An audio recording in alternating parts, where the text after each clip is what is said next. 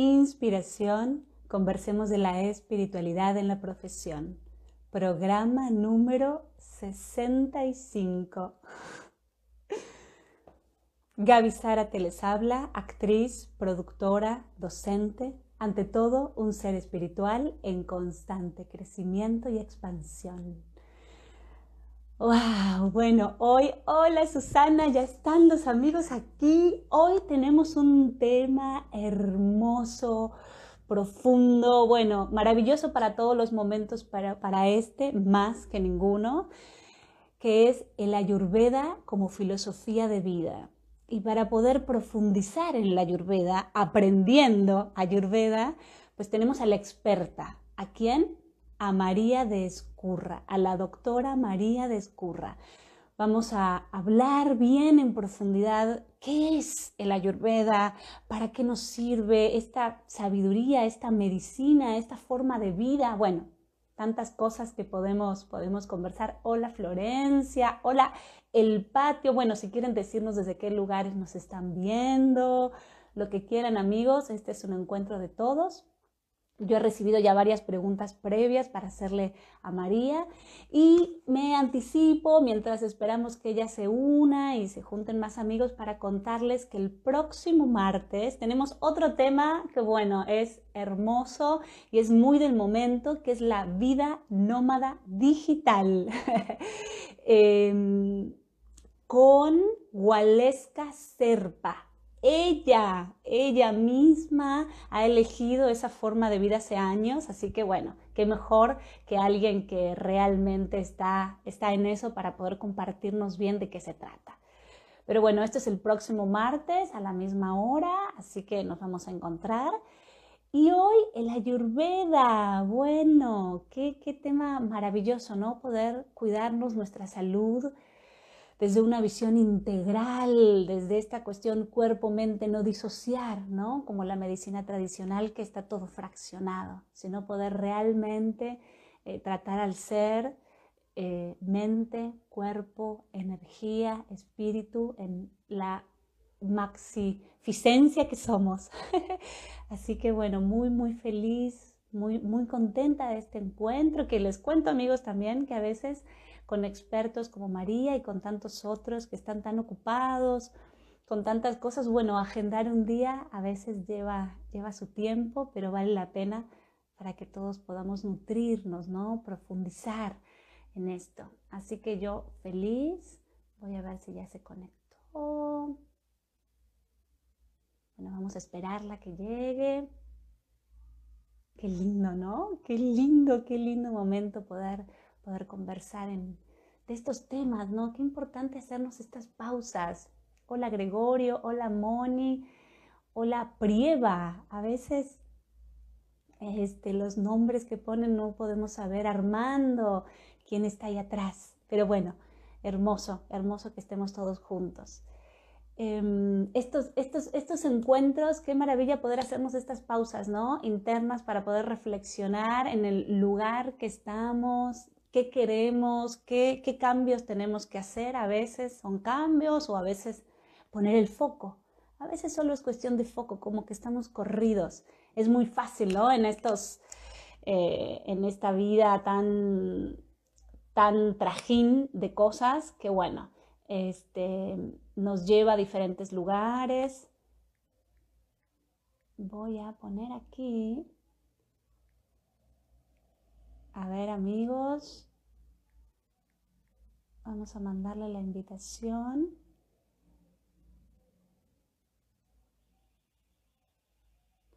a la doctora María Descurra para que se pueda unir. Ustedes vayan pensando qué quisieran saber sobre la ayurveda, qué les interesa, qué curiosidad, esta, esta medicina, esta forma de vida tan, tan antigua, tan sabia, que hoy está a la mano nuestra, ¿no?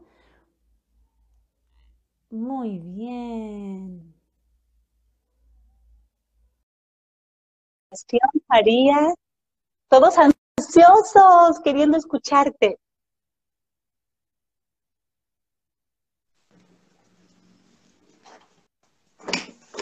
Hola. Hola, ¿cómo estás? Hola Gaby, ¿cómo estás? Muy bien, muy bien. ¿Tú cómo estás? Muy bien también. Qué bueno, gracias por aceptar la invitación, por darte este tiempo para, para compartir, ¿no? Esta, esta hermosa medicina, sabiduría, conocimiento ancestral y todo eso junto, ¿no? Muchas gracias. Sí, sí. Sabes que yo lancé la pregunta eh, para que los amigos pudieran decirnos qué quieren saber de la Ayurveda, ¿no? O sea, y me he encontrado con, varias personas que decían, ¿qué es eso? O sea, como de cero, ¿no? y otras personas muy asociándolo únicamente a la alimentación, ¿no? Cosas que yo he escuchado de ti en tus conferencias y como eh, tal vez no, no, no captando la magnificencia que tiene, ¿no? Como todo lo que puede abarcar. Entonces nos, nos encantaría poder poder de tu mano que nos acerques esta, este conocimiento. Bien. Em, bueno, el Ayurveda es, una filosofía, eh, podríamos decir médica, pero en realidad es como saludable, que viene de la región de lo que ahora es la India y se calcula que tiene unos 5.000 años. Se cree que es de las primeras filosofías médicas que hubo en el mundo. Y sí es verdad que eh, presta mucha atención a la digestión como factor importante para mantener la salud. Lo que pasa es que la ayurveda entiende por digestión el proceso de poder separar aquello que nos hace bien de lo que nos hace mal, absorber lo que nos hace bien y eliminar lo que nos hace mal.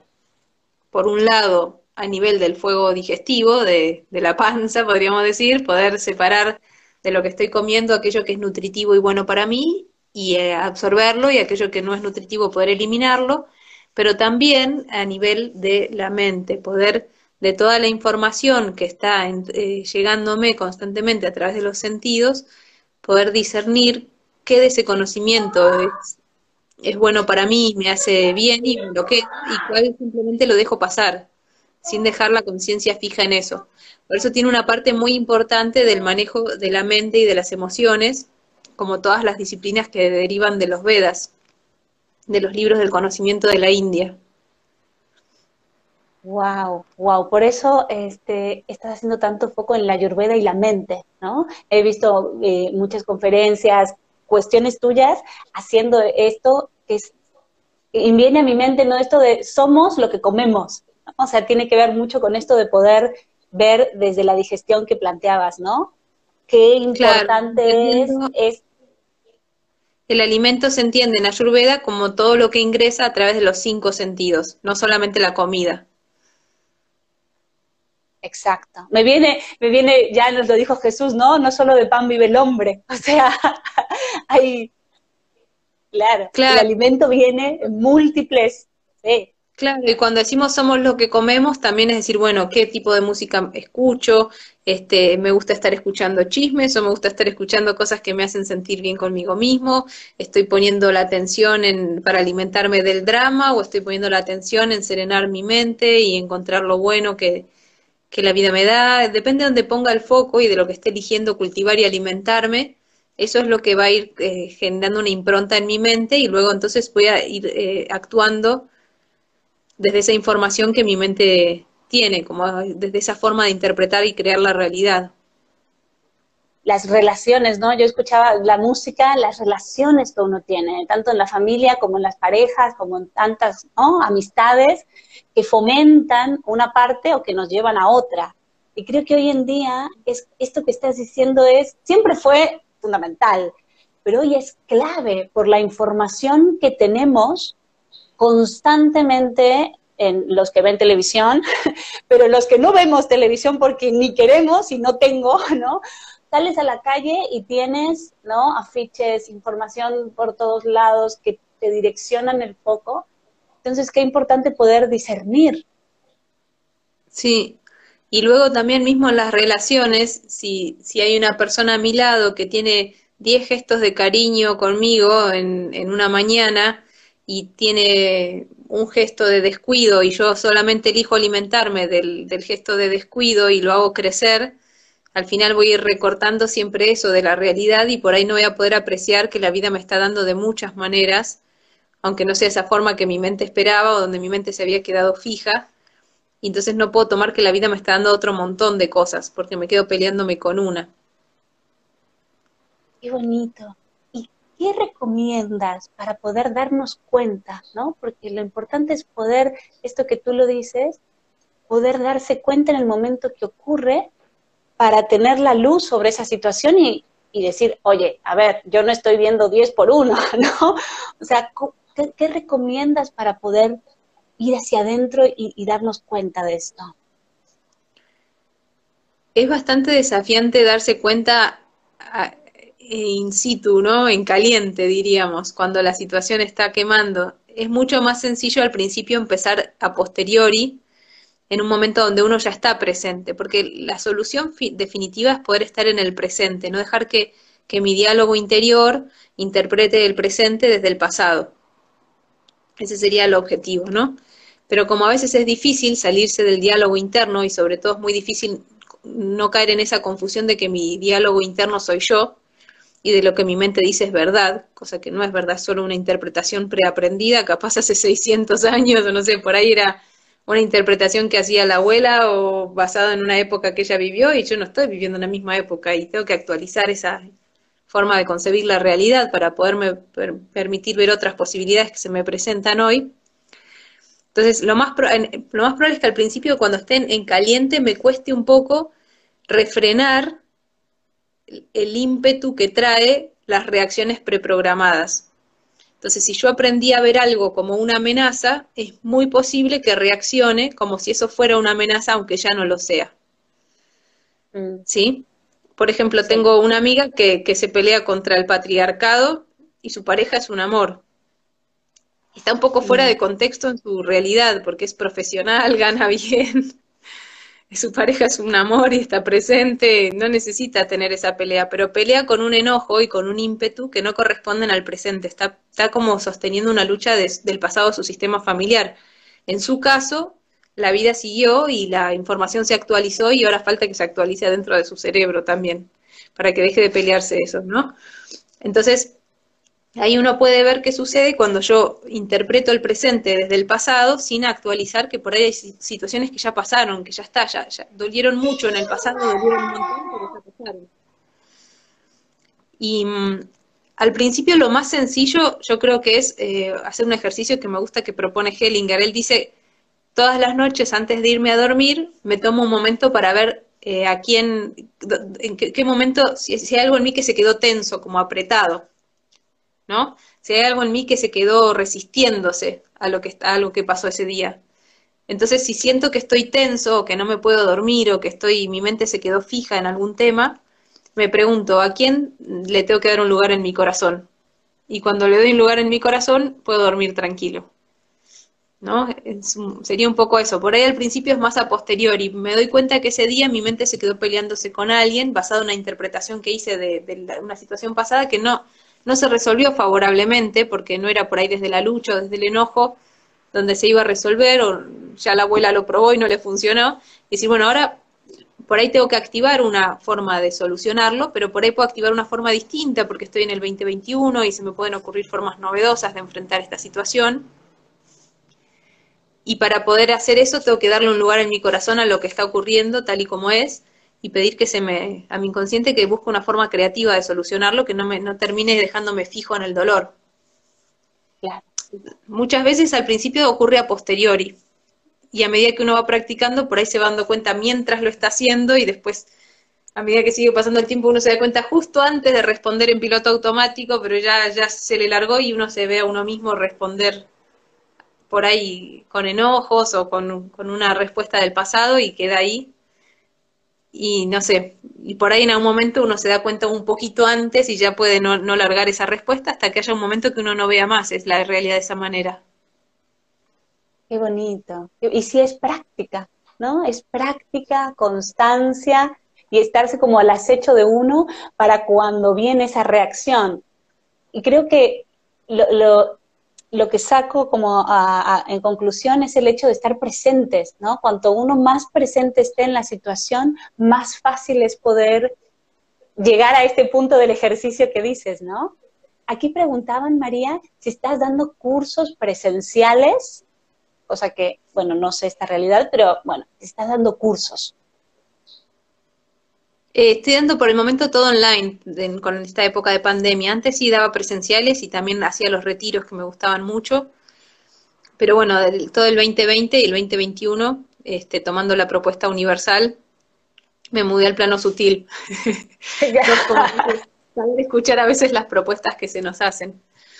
Este, ahí vi que también alguien preguntaba qué pasa si peleas porque te interpela la realidad la, realidad te puede interpelar a que pongas un límite, a que digas esta forma de crear no la quiero más, pero es raro que la realidad te invite a, pelear agresivamente. En general, cuando uno excluye del corazón, es la forma más segura de seguirlo creando, de volver a crear, a, no sé, enamorarte de alguien que tiene esa historia, porque en general uno siempre se está peleando con aspectos de uno mismo. Entonces, esta amiga que se pelea contra el patriarcado tenía abuelos que eran por ahí un poco violentos o no sé si abusadores, bueno, no hemos hablado de eso, pero que manifestaban una energía masculina un poco de, nivel de conciencia bajo, y, en ese momento se sometieron las mujeres a eso. Entonces ella actúa todo ese enojo y todo eso, pero hoy está fuera de contexto. La lucha solamente le trae dolor porque su pareja no es un, opresor patriarcal. Y, y, entonces ella recrea un montón de escenas de dolor que son completamente innecesarias en su presente y, la solución básicamente para ella es aprender a querer al abuelo que le pasó la vida. Aunque no le guste y decida, puede elegir no manifestarse más así, ella puede elegir que, no quiere que el género sea algo que influya en, el respeto y tiene todo el derecho a hacerlo, pero la verdad es que al final termina volviéndose un ser que sí hace que el género influya en, en hablar con, con violencia o sin respeto, nada más que lo polariza para el otro lado. Y parece una compensación, pero no lo es, porque sigue siendo violento. No es un, camino que le vaya a traer en algún momento una solución. Cuando el oprimido se vuelve opresor, claro, cuando el oprimido se vuelve opresor, no es una solución, solamente es, como decía mi bisabuela que vivió cuatro guerras, decía, la humanidad siempre repite primer grado, ¿no? El que era víctima se vuelve el victimario y así sucesivamente y así no se transforma, digamos, no, no renace lo nuevo, o sea, seguimos repitiendo memorias desde un lugar que, no da esta tranquilidad que tú transmites al hablar. Y que si ella de, de fondo, por ejemplo, cuál, qué es lo que dolió, y lo que dolió en esa generación de sus abuelos fue que a la abuela se la trataba de una manera por el género que tenía. Entonces la solución es dejar de separar por género, no generar separación, pero para la inversa. ¿No? Si a mí, por ejemplo, en mi caso, lo que dolió en mis ancestros fue la guerra. Pero mi solución no es ir a matar a los que mataron a mis abuelos. Mi solución sería casarme con uno de ellos. aprender a amarlo, entender que son personas, comprender cuál es su dolor, qué les estaba pasando. Poder aprender a amarlo. Claro, ¿Mm? y a soltarlo, ¿no? O sea, creo que, mm, que, el punto de que no nos afecte, ¿no? Esto de que entre en nuestro corazón, como decías, que entre en nuestro campo, es que no nos afecte, que esa situación no nos genere un desequilibrio. Me parece que el desafío como más grande es poder llegar a eso, que es un proceso, ¿no? Pero... Mm, yo, yo lo veo, Gaby, como que no sé si es que es posible que no nos afecte porque el dolor y el sufrimiento o la violencia, es, difícil que no tenga ningún impacto en nuestro corazón si vamos con el corazón abierto. Lo más probable es que nos genere dolor. Lo que uno por ahí va a tratar de hacer es cómo gestiono ese dolor para no duplicar la violencia. Cómo puedo gestionar el dolor de ver que se genera una situación injusta o violenta y tratar de sumar una solución que no sea violentemos al violentador. Tratemos de encontrar una solución no violenta porque es la violencia misma lo que genera el dolor. Entonces, ¿Cómo gestiono el dolor que esto me produce para no duplicar la violencia? Esa sería la pregunta, pero no es que ignoro que duele. No, no, no, no, no, no, ignorar no, claro. Simplemente aceptar para poder dejarlo ir. Claro, y que cuando yo acepto, realmente acepto que duele y me lo dejo sentir en el cuerpo como me dolió, es muy poco probable que yo lo quiera repetir ahora, que yo lo quiera reproducir. Por ejemplo, pasando del machismo al feminismo, es muy poco probable que yo quiera enarbolar una bandera complementaria de un, un conflicto que genera dolor. Es decir, si lo que duele es la separación y realmente me dejo sentir ese dolor y le doy un lugar, entonces voy a querer buscar una solución nueva que deje de reproducir el conflicto original de separación. totalmente. Y además, esto me, surge también como pregunta, ¿no? Hay algo interno nuestro que inevitablemente nos lleva, si podemos, podemos lograr esto que dices, ¿no? Como, de estar más en armonía y estar más, siendo más consciente de, de, lo que alimenta nuestros cinco sentidos, hay un punto que nuestro ser interno, nuestra sabiduría nos lleva a ese lugar de sanidad, ese lugar de, de sanación también. ¿o no? Sí, yo creo que, viste que se dice que estamos buscando expandir la conciencia. Entonces siempre digo, bueno, si buscamos expandir la conciencia es porque la hemos contraído. Y la hemos contraído muchas veces por el dolor, porque cuando algo duele, queremos dejar algo afuera. Y como en realidad todo está unido, yo no puedo caer en la ilusión de que por dejar a alguien afuera, por excluirlo, por decir esa persona no debería existir o no debería ser así, esa persona no existe y no es así, no es parte del mundo también y tiene el mismo derecho a pertenecer que yo, aunque a mí no me guste. Entonces, expandir la conciencia implica ir incluyendo todo lo que fui excluyendo con el tiempo. Y para poder hacer eso, tengo que aprender a gestionar el dolor, porque me lo voy a ir encontrando. Entonces, que algo me duela no quiere decir que es malo, quiere decir que me duele y que no lo elijo. ¿Sí? Entonces, a medida que, como los budistas usan esta metáfora que es bellísima, que el loto, que es esa, esa manifestación de flor blanca y pura, puede crecer como flor pura solamente porque mete sus raíces en el, en el lodo y de ese lodo, de ese barro, de ese dolor o de eso, ¿no? De ahí saca la materia prima para construir ese loto. Entonces lo que ellos dicen es que el arte de generar felicidad en la propia vida y el arte de gestionar el propio dolor son el mismo arte.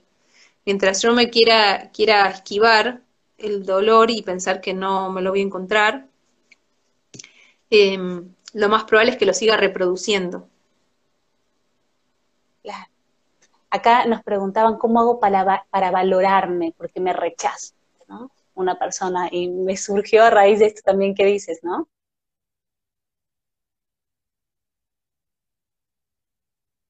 A ver. Amigos, ¿nos están escuchando? Yo la tengo a María en circulito.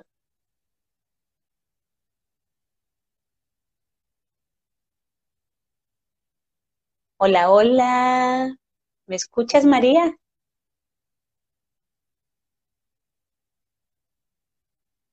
A ver, amigos. Ah, ¿cómo?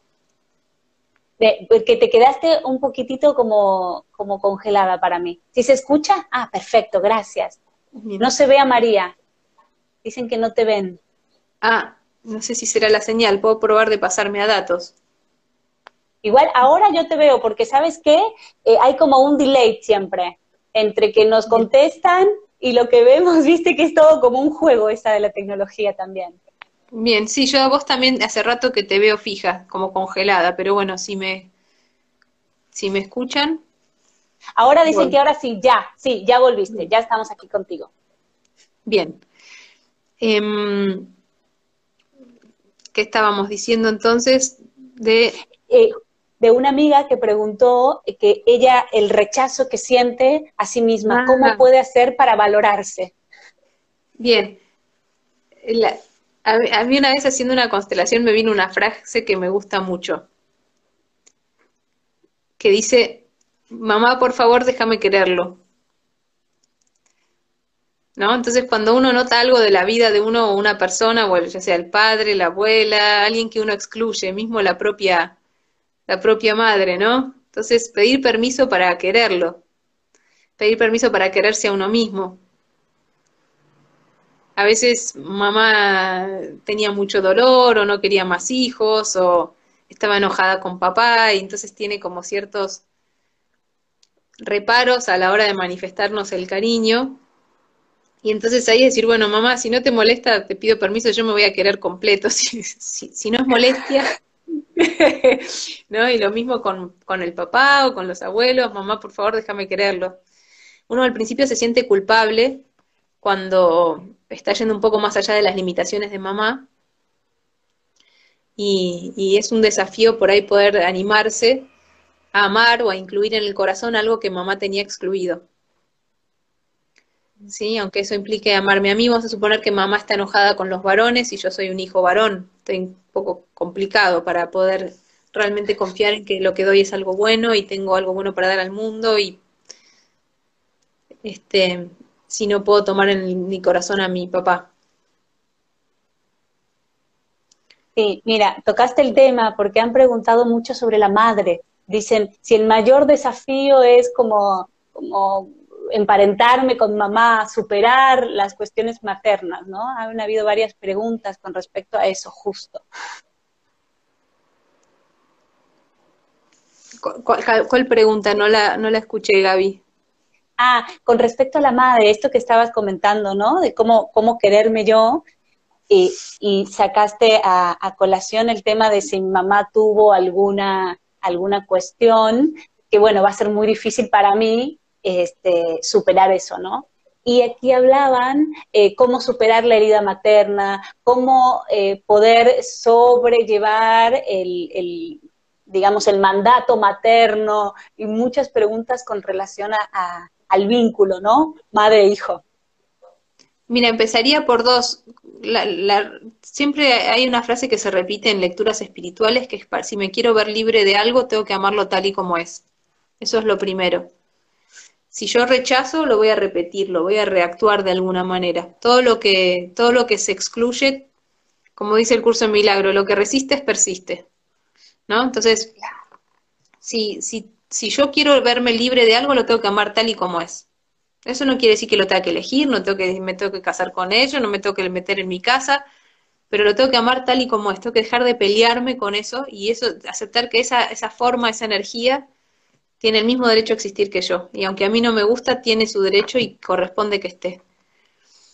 Este, mm, es muy difícil con mamá porque nos da culpa alejarnos de esas reglas que, que, mamá bajó. Entonces, si mamá dijo, bueno, por ejemplo, vamos a odiar a los hombres o vamos a odiar a las mujeres, o vamos a odiar ser mamá, o vamos a, Ah, no sé, lo único que puede hacer una mujer es, quedarse en la casa con los chicos, o tiene que aguantarse al marido infiel y quejarse, o las, las reglas que mamá haya pasado como reglas inconscientemente, porque mamá nos desea el bien, ninguna mamá le desea el mal a los chicos, al menos que sea tenga por ahí algún desequilibrio más psicótico, pero la, las mujeres con neurosis normales, podríamos decir, le desean el bien a los chicos. Lo que pasa es que, bueno, a veces uno le desea el bien y no te sale porque uno no está bien.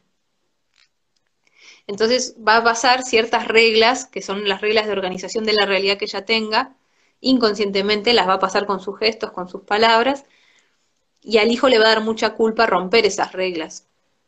Entonces es muy importante como sentir internamente, en vez de hacerlo peleándonos, que lo más probable es que nos hagamos una trampa y volvamos, es que lo hagamos pidiendo permiso para hacerlo diferente como en el corazón, pedir permiso para hacerlo distinto. Decir, mamá, te veo, pero también veo que sostener esa regla te trajo un montón de sufrimiento, entonces te pido por favor que, me dejes hacerlo de otra manera. No hace falta que se lo diga en voz alta, es como un pedido interno, para no hacerlo peleándonos. ¿Sí?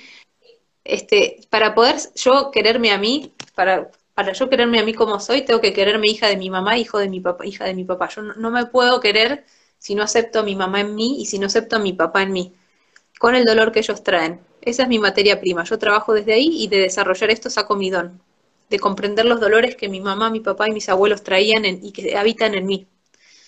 Entonces, una persona que está peleada con su mamá o que está peleada con su papá va a estar siempre de alguna manera peleándose con sí mismo. Y con la vida, con lo que la vida le da. Si la vida te dio esto y no te gusta, bueno, pero te lo dio como un regalo, fíjate qué haces con eso. Me trajiste un regalo, no me gusta, llévatelo. No, si me gusta, si no hay algo que no me gusta, bueno, lo modifico, le pongo empeño para cambiarlo, pero bueno, agradezco lo que se me dio y construyo con lo recibido. Sí, y, creo que siguiendo en esta misma línea, ¿no? Y, y yendo como la profundidad de esto de la Ayurveda, de los 5.000 años, ¿no?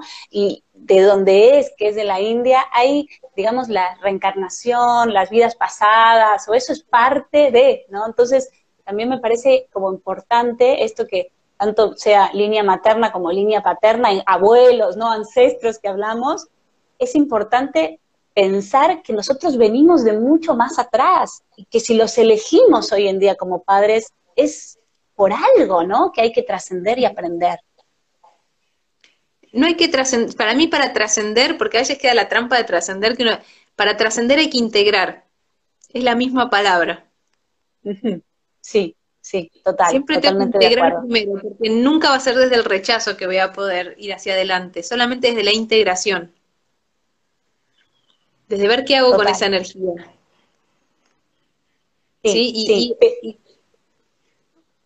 eso, la Ayurveda trabaja con vidas pasadas, a mí me, resulta, me resultó más desafiante, hice registros akáshicos y qué sé yo, pero la verdad que me resultó más desafiante cuando lo pensé en, términos de antepasados que en términos de eh, vidas pasadas, porque cuando me hablaban de mi abuelo, de mi abuela, o de mi mamá, de mi papá, me pegaba emocionalmente distinto que si me hablaban de cuando yo fui un en Egipto yo tenía cabras, ¿no? No me afectaba tanto no me involucraba en cambio, es lo mismo, es la misma información, porque si yo tuve una vida pasada o no, pero bueno, en esta vida, la información que traigo y que tengo que, integrar y juntar recursos para ver cómo resuelvo y cómo sigo adelante con eso, es la que me pasaron mis ancestros. Y la que yo fui adquiriendo en mi vida de individuo después. Total, total. Qué bonito esto que dices de integrar, porque pues así es, ¿no? O sea, a veces uno, las palabras son muy precisas y también abren un universo interno. Entonces está buenísimo como poder encauzarlas, ¿no? Yendo otra vez al inicio de uno eh, se alimenta de todos los sentidos y la palabra es, la expresión es uno tan importante. Aquí te preguntan si haces constelaciones. Eh, las constelaciones, en los retiros sí trabajamos con constelaciones y, y después en las consultas hago ejercicios de constelaciones, pero no hago constelaciones per se. Pero uso mucho el recurso. La verdad que Hellinger para mí es un gran maestro. Lo que he leído de él me transformó profundamente, entonces lo uso, uso mucho lo que aprendo, lo que he aprendido de él, digamos. Qué bonito. Y hay muchos comentarios de agradecimiento, de tu forma tan bonita de explicar, de lo que transmites. Aquí dicen, se habla de espiritualidad más en esta nueva, nos van las, en esta nueva era por donde hay que empezar por dónde hay que empezar para integrarnos. Y una buena manera y bien desafiante, porque viste que la gente no tiene ningún problema en armar una valija, irse al Tíbet a hacer una búsqueda espiritual, pero si le dicen tenés que aprender a querer a tu mamá y a tu papá, se le queman todos los papeles. Entonces, empezar más chiquito, es decir, ¿por dónde empiezo? Diciéndole sí a mamá y sí a papá aunque me duela.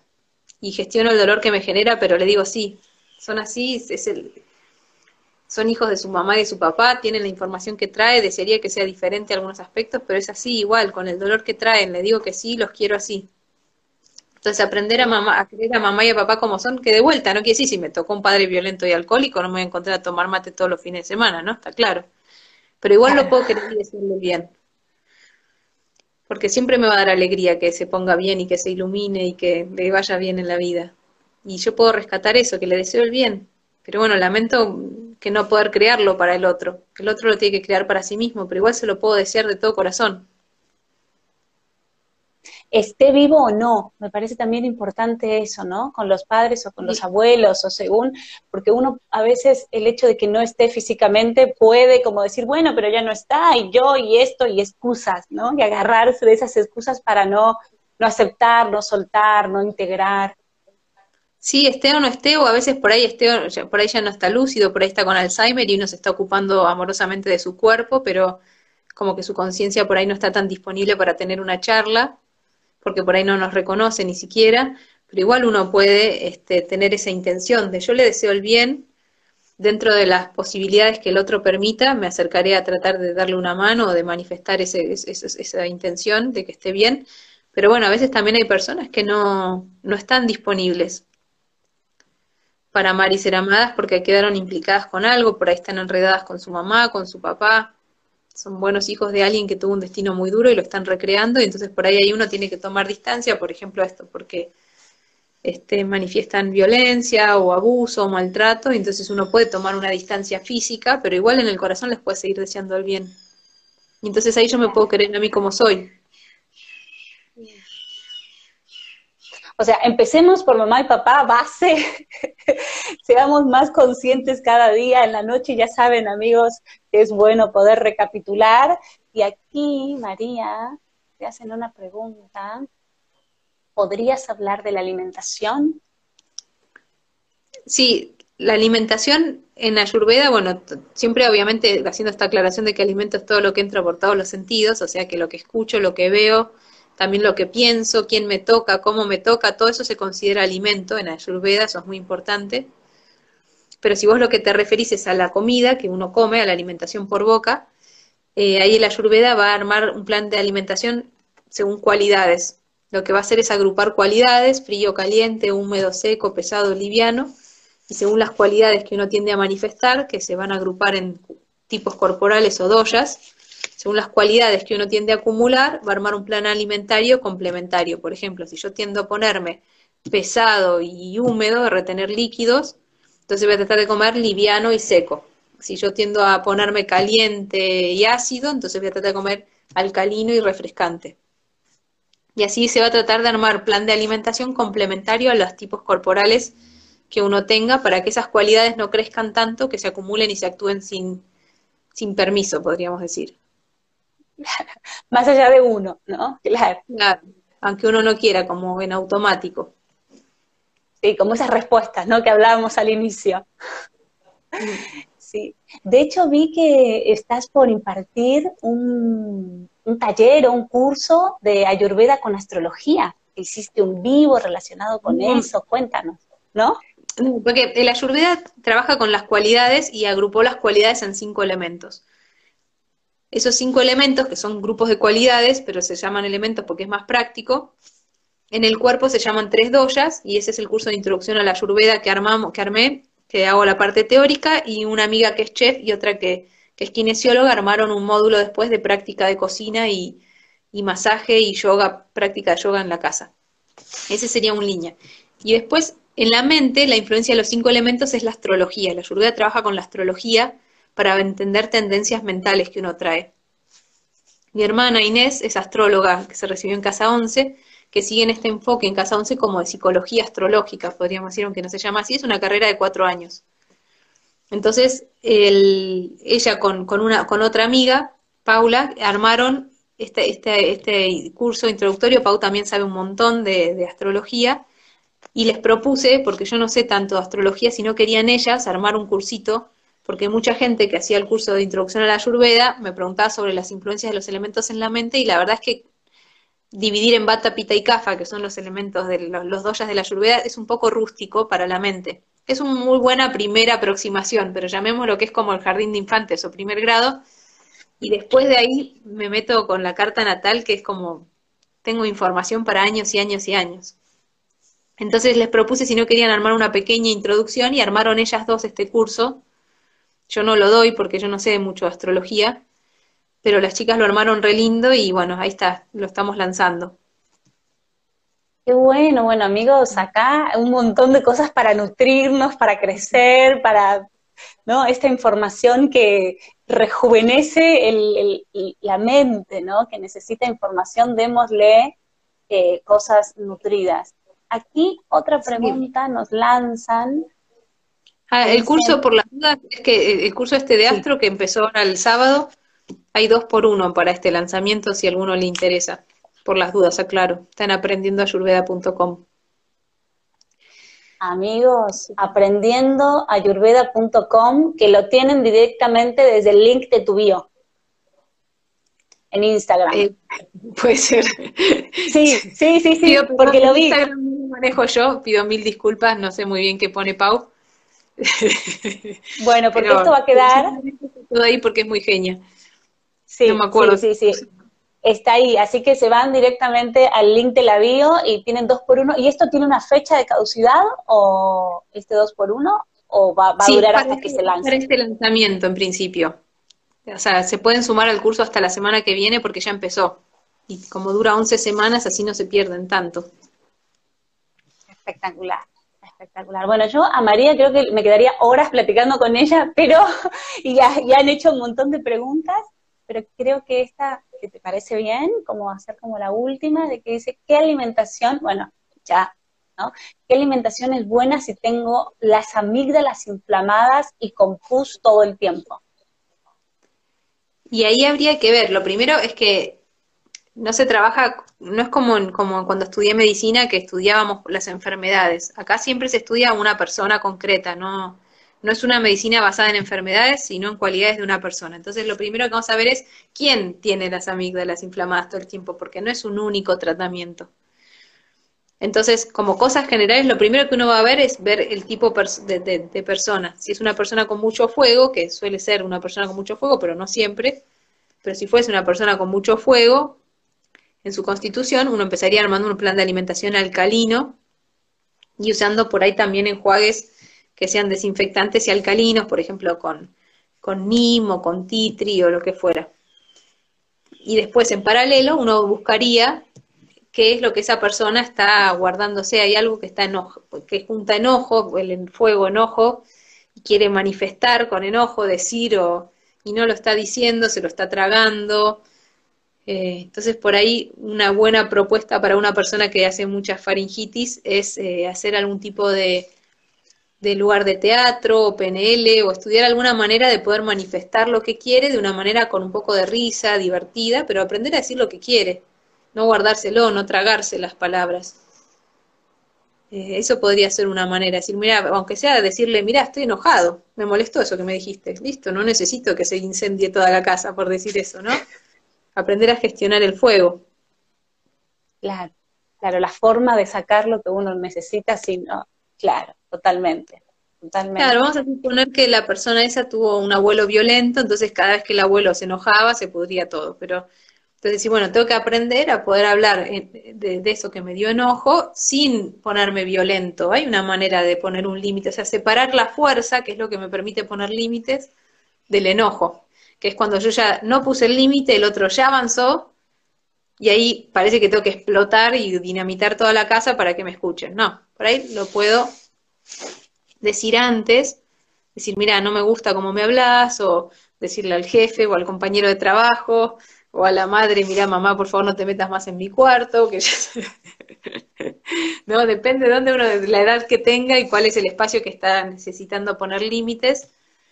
Este, poder decirlo con un poco de humor, pero firme igual. Claro, sí, y a veces tal vez uno como que ni siquiera sabe bien qué le pasa, pero sabe que algo no está bien. Y también está bueno tal vez poder decir eso, mira, no sé qué me pasa, pero no quiero hablar más ahora, dame un rato, ¿no? O sea, como también esto de, de, de, de hacerse la pregunta a uno primero, ¿qué me pasa? ¿Qué necesito? Y en función de eso vincularme con un otro. Sí, Sí, sí, no tener miedo a enojarse. Hay que, hay que sumar la confianza de que uno puede manejar todos sus instintos biológicos. Que si uno los deja que se descontrolen son la ira, la lujuria, la avaricia, la pereza, la gula. Los tenemos todos. No hay que entrar en pánico. Si me pusieron la torta delante, qué buena oportunidad para aprender a gestionar mi instinto biológico de la gula. Me voy a comer solo una porción o media, o mira, hoy no voy a comer porque comí ayer. Muchas gracias. Lo mismo con todos los instintos biológicos, incluyendo la ira. Es decir, bueno, si yo tengo memorias en mi árbol de que la ira generó daño físico en el otro o generó hizo algo que lo voy a tener como medio bloqueado, me va a dar miedo poder decir me enojé. Pero bueno, puedo decir me enojé, no pasa nada, no, no estoy, estoy enojado, pero no, no voy a matar a nadie. Entonces poder decirlo tranquilamente me da enojo que hagas esto, me da rabia, no quiero que sea así, no quiero que nos manejemos más de esta manera, por ejemplo, pero listo, no perderle el miedo a enojarse porque puedo gestionar mi violencia, perderle miedo a la comida, a que me haya cosas ricas en mi casa porque he aprendido a decirme que no, basta, hasta ahí nomás.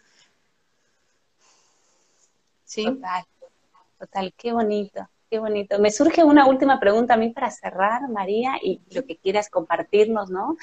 De este, hermoso encuentro, pero es cómo poder llevar todo esto en el día a día con los niños, que también hubo muchas cuestiones sobre los pequeños. Yo como madre también, que han escuchado que hablaba, es mi niño que está por ahí, eh, cómo poder eh, transmitirles todo esto, obviamente tratando de ser el ejemplo, pero cómo llevar este, esta alimentación en todos los sentidos a, nuestros niños y que puedan desde su más tierna infancia poder gestionar las emociones, poder decir qué les pasa, ¿no? Poder dar ese espacio.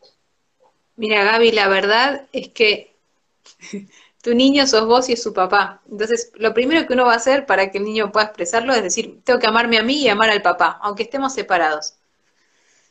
Dejar que mi niño pueda encontrarse con toda la información que yo le pasé, la que me gusta de mí, la que no me gusta también, tiene todo el derecho a expresarla. Así que si yo era caprichosa en un aspecto y mi hijo se pone caprichoso en ese aspecto, tiene todo el derecho a manifestar ese capricho porque yo le pasé esa información. Tiene todo el derecho a ser igual a su papá y tiene todo el derecho a ser igual a su mamá y de aprender, de ir expresando esa información, que tiene todo el derecho a manifestar porque se la pasamos, va a ir juntando recursos para gestionar esos instintos. Vamos a suponer, si yo tendía a la ira y el padre a la pereza, o el padre a la gula y yo a la lujuria, y si yo, bueno, ¿a qué tendía yo? Yo voy a juntar el recurso para gestionar esto en mí y mi hijo me va a ver a mí gestionarlo y después yo cuando mi hijo lo manifieste, en vez de enojarme o entrar en pánico, voy a respirar y decir ese recurso que yo junté para mí, ahora le voy a acompañar a mi hijo, le voy a explicar, mira, esto que te pasa, si nosotros, por ejemplo, con una de mis sobrinas probamos esto, mira, estás enojada, puede pasar, estás enojada porque tu mente quería recibir algo y no lo recibió, son cosas que pasan a veces en la vida, puedes tomarte el rato que vos quieras, andate ahí a ver libritos, a respirar un rato, a dar una vuelta, a pintar un rato y cuando se te pase el enojo, seguimos compartiendo. Entonces, uno hace lo mismo que haría con uno mismo mira, yo entiendo que estás enojado, pero como está, estoy enojado, le digo a mi mente, no tenés derecho a maltratar a una persona que yo quiero solamente porque no te dio lo que vos querías. Entonces anda, gestiona tu enojo un ratito y cuando se te pase, volvé y habla tranquilo de esto. ¿Sí? Entonces, el recurso que yo haya juntado para mí, yo lo voy a poder usar con mi niño. El recurso que yo no junté para mí, yo no lo voy a poder usar con mi niño porque no lo voy a tener. Cuando mi niño exprese esa información, que es la misma que yo tengo, voy a saltar también. ¿Sí? Claro, claro que sí, claro que sí. Claro, uno se le lo, uno como que quiere que poder dar todo y dice, espera, empieza por uno todo, ¿no? Entonces, hasta que yo no trabaje en mí ciertas cosas, bueno, tengo esas limitaciones que mañana serán otras, porque el trabajo en un punto no termina. Sí, yo creo que lo más importante con los niños es no ejercer la violencia de pedirles que sean diferentes de lo que son. O sea, no, hay mucha gente que le dice, sos igual a tu abuela, sos igual a tu padre, pero se lo dicen como algo malo, ¿no? Entonces yo siempre le digo decirle, ¿y a quién querés que salga? Si quería que salga parecido a otra persona, te hubiese llevado a la cama a otra persona, carajo, ¿qué me va a pedir que sea distinto de lo que soy? ¿No?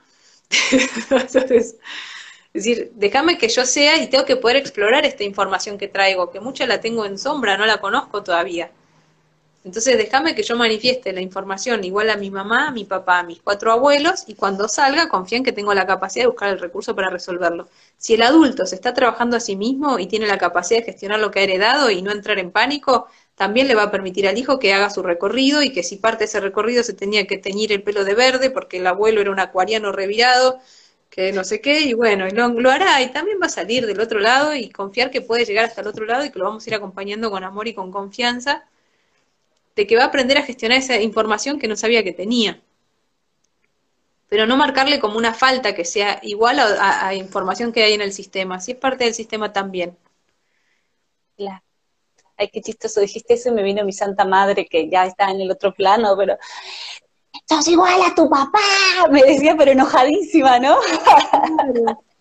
Y hay uno, uno, yo le decía como de responderle a una chica que me decía lo mismo, me dice que soy igual a mi padre, decirle, y obvio, si te acostaste con mi padre, si no te hubiese acostado con el carnicero, salí igual al carnicero, no sé, te decidiste. No, no, no salgo del repollo, te acostás con este hombre y después te, te enojas que salgo igual a él, decidiste. ¿Para qué te lo llevaste a la cama?